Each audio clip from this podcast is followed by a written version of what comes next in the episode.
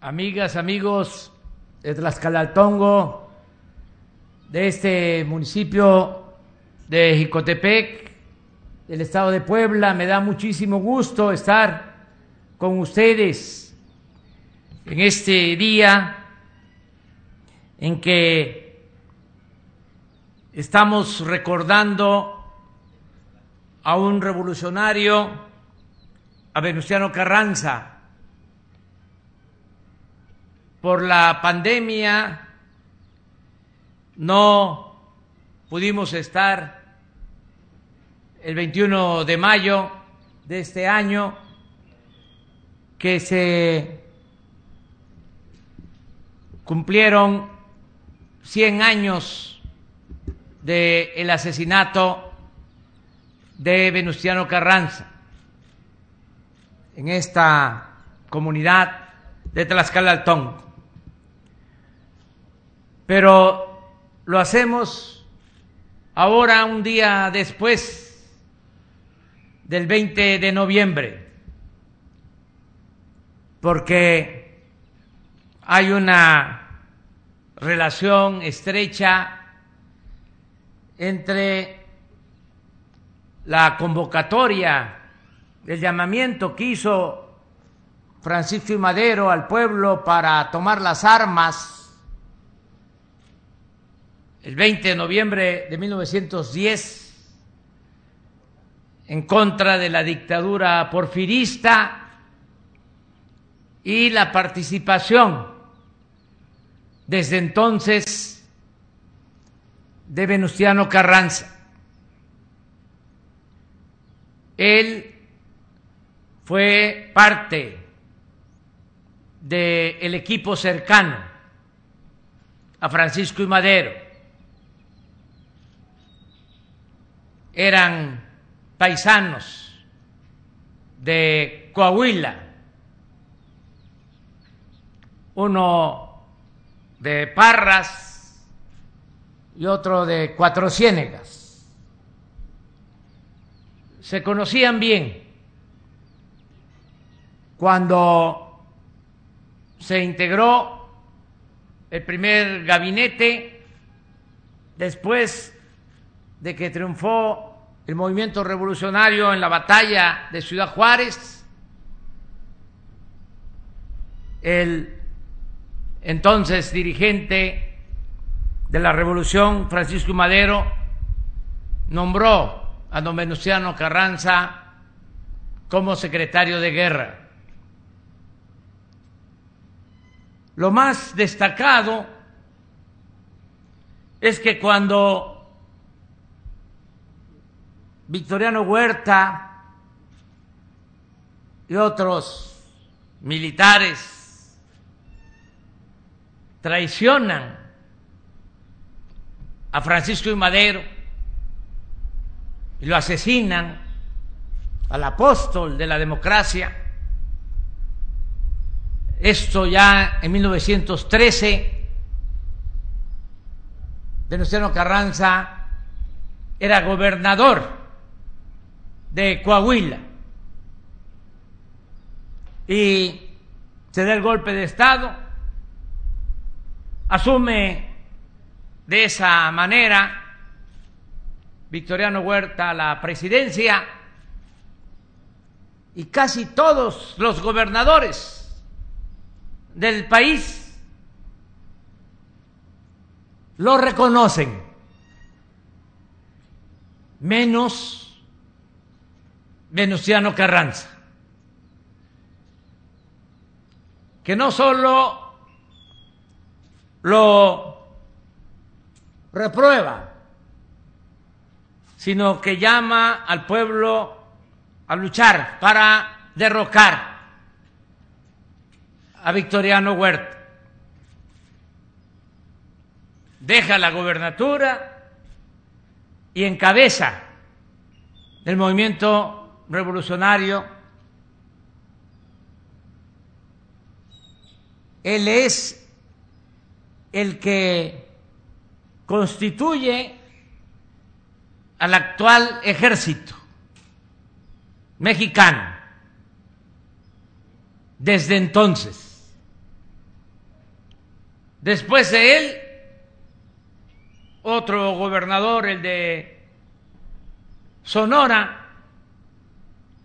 se adhiere. Y así se van uniendo a la lucha revolucionaria otros dirigentes, como Francisco Villa, que ya había estado con Madero y llama a luchar en contra de Huerta, y desde luego Emiliano Zapata y muchos otros revolucionarios. Por eso, estar aquí en Tlaxcalaltongo y recordar a don Venustiano es algo muy trascendente, muy importante, porque como lo mencionó el gobernador de Puebla, Miguel Barbosa, el que no sabe de dónde viene, difícilmente va a saber hacia dónde va. Venustiano Carranza participó para hacer realidad la tercera transformación de México. No hay que olvidar que antes de la Revolución Mexicana había esclavitud. Porfirio Díaz se convirtió en un dictador. Se mantuvo en la presidencia 34 años y habían haciendas con peones acasillados. Los trabajadores de la industria textil, por ejemplo, tenían que elaborar 16 horas diarias por 25 centavos. No había día de descanso obligatorio. Si no trabajaban, no les pagaban ninguna prestación. Y las tierras estaban acaparadas, manos de unos cuantos, nacionales y extranjeros. Con la revolución se lograron mejores, mejores condiciones laborales. Se estableció el salario mínimo, el día de descanso obligatorio, la jornada de ocho horas de trabajo y otras prestaciones, gracias a la revolución de 1910. Y lo mismo, se entregó la tierra a los campesinos. No debe de olvidarse que uno de los presidentes revolucionarios, el más agrarista de todos, Lázaro Cárdenas, en su gobierno, en seis años, entregó 18 millones de hectáreas a un millón de familias campesinas de ese entonces. Pero también la revolución fue nacionalista y en eso tuvo mucho que ver don Venustiano Carranza, porque él, siendo presidente, promovió que se elaborara la constitución de 1917. Llegaron representantes de todo el país a Querétaro y discutieron cómo tenía que ser la nueva constitución porque la que estaba vigente se había aprobado en 1857, en la época de los liberales, del presidente Juárez. Y con la revolución se necesitaba otra constitución. Y esto fue muy importante porque ahí se consagraron los derechos del pueblo, los derechos de los campesinos a la tierra, los derechos de los obreros a un salario justo, el derecho del pueblo a la educación. Y también en esa constitución se estableció algo muy importante. Se aprobó en el artículo 27 de que los recursos naturales y el petróleo son de la nación, porque en toda esta región en ese entonces dominaban las empresas petroleras extranjeras y tenían grandes extensiones de terrenos. Y como en la legislación de Estados Unidos el dueño de la tierra era el dueño también de lo que estaba debajo de la tierra, o sea, del subsuelo, así se sentían ellos los propietarios del petróleo. Y con el artículo 27 de la Constitución del 17 se estableció que todos los bienes del subsuelo, en particular el petróleo, eran de la nación, del pueblo de México. Eso molestó mucho a los dueños de las compañías petroleras extranjeras y a los gobiernos de otros países. Por eso, cuando don Venustiano sale de México rumbo a Veracruz en 1920 y le cierran el paso, descarrilan el tren o ya no pueden continuar porque levantan las vías. Y a caballo viene hacia esta región buscando cruzar la sierra para llegar a la costa, quienes ayudan en su detención y en su ejecución son miembros de las guardias blancas del el ejército que tenían las compañías petroleras en esta región, vengándose de que Venustiano Carranza había nacionalizado el petróleo. Por eso es muy importante recordar a este revolucionario no olvidarlo, como todos los seres humanos, como todos los dirigentes, tiene Venustiano Carranza pasajes grises, porque era el presidente cuando se asesinó a Emiliano Zapata, cuando se asesinó al general Felipe Ángeles. Pero tenemos que exaltar y recordar lo bueno, lo que aportó para el bienestar, el desarrollo la justicia y sobre todo para hacer valer la soberanía de nuestro país. Ahora nos toca a nosotros, como también lo mencionó el gobernador de Puebla, Miguel Barbosa,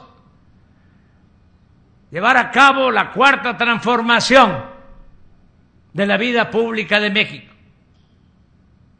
No olvidemos, la primera transformación fue la que encabezaron dos curas, buenos, rebeldes, Hidalgo y Morelos. Por ello se logró que México se convirtiera en un país libre, independiente, soberano, luego de tres siglos de dominación colonial. La segunda transformación fue la que inició Benito Juárez para hacer valer las reformas contra de los conservadores que cuando ya estaban derrotados se atrevieron a ir a buscar a un príncipe, a Maximiliano, y nos invadió el ejército francés, en ese entonces el ejército más poderoso del mundo. Pero los poblanos, los mexicanos, supieron resistir y Juárez nunca se rindió y se logró expulsar a los extranjeros y restaurar nuestra república. Esa fue la segunda transformación. Y la tercera, como ya lo expuse, fue la Revolución Mexicana.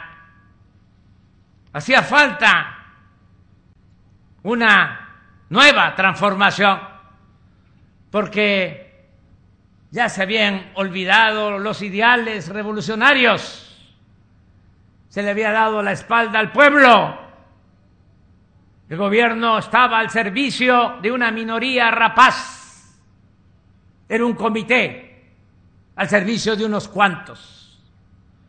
Y dominaba, imperaba, prevalecía la corrupción que nos llevó a esta decadencia, a esta grave crisis económica, social y también crisis por pérdida de valores culturales, morales, espirituales. Por eso era necesario iniciar la cuarta transformación de México. A diferencia de las tres primeras, esta cuarta transformación la estamos llevando a cabo de manera pacífica, sin violencia, pero queremos que sea profunda, como lo fue la independencia, como lo fue la reforma, como lo fue la revolución. Arrancar de raíz al régimen de corrupción, de injusticias y de privilegios. Y en eso estamos. Desde luego hay resistencias, pero tenemos esa firme convicción de transformar a México. Tenemos que enfrentar dos crisis, la pandemia y la crisis económica, pero no vamos a dejar de caminar hacia la transformación del país. ¿Y qué significa esa transformación? en esencia, limpiar de corrupción al país, desterrar la corrupción de México, porque es lo que más ha dañado.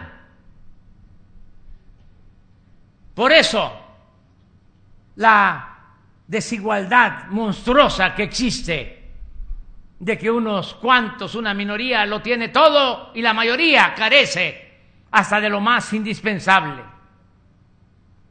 Y eso se debe a la corrupción, a que estaba tomado, secuestrado el gobierno, que debía estar al servicio del pueblo y estaba subordinado a intereses creados.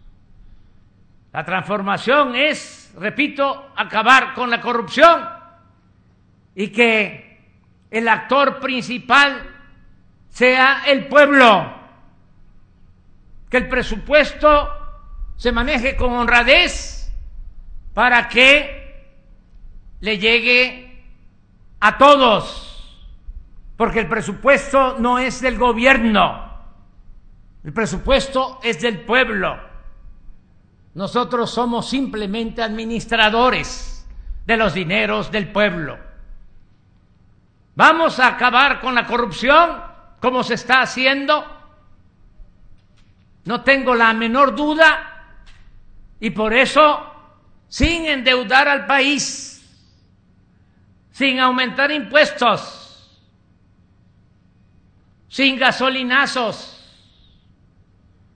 vamos a que el presupuesto alcance, rinda y se siga empleando en beneficio de la gente, que nunca falte el apoyo para los adultos mayores, que nunca falte el apoyo para personas con discapacidad, que los hijos de las familias de escasos recursos tengan becas para estudiar en todos los niveles de escolaridad y que no importe la condición económica o social de los padres, que la educación no sea un privilegio, sino un derecho de nuestro pueblo.